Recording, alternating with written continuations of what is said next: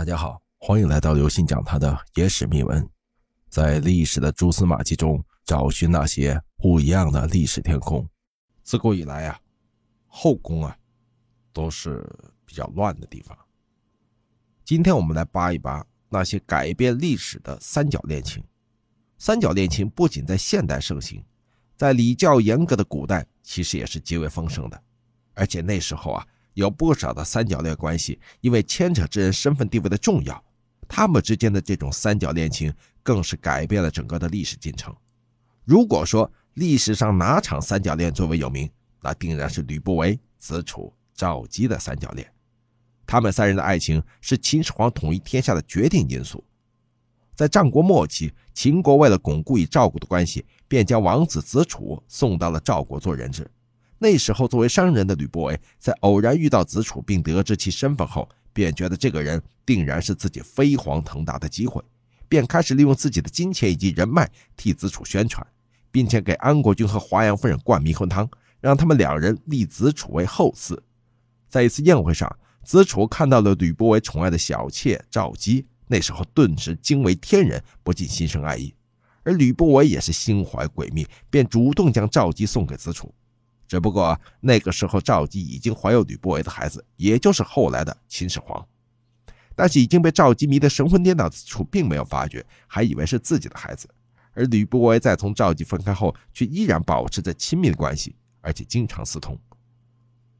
因此，也就构成了世界上最著名的三角恋。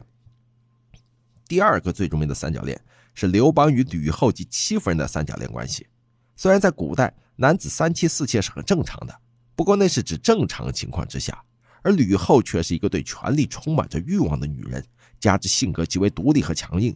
在之前，刘邦还是挺喜欢自己的结发妻子吕后的，并且吕后也为他生了一个儿子，也就是后来的汉惠帝刘盈。不过在后来呢，刘邦遇到了戚夫人，顿时被他迷得神魂颠倒。而且在后来，随着刘邦与戚夫人的儿子如意出世之后，刘邦更是想废掉刘盈，改立如意为太子。但是在一次宴会上，刘邦看到了商山四号这四个人，刘邦早就想请他们出山辅佐自己，但是对方却并没有同意。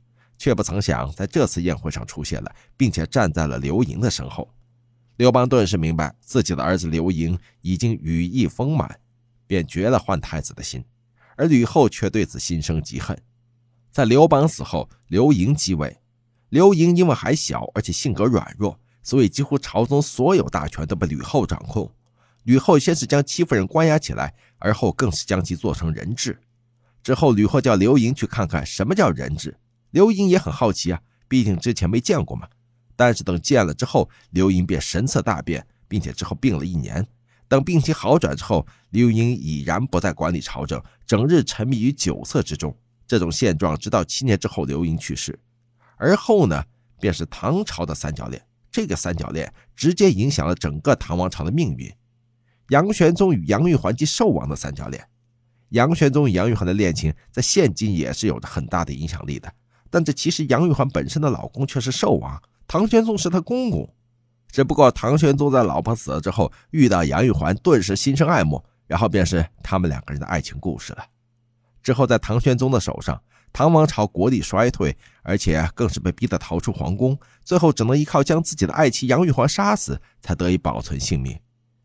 也许有人会讲，一个女子怎能影响国家的命运呢？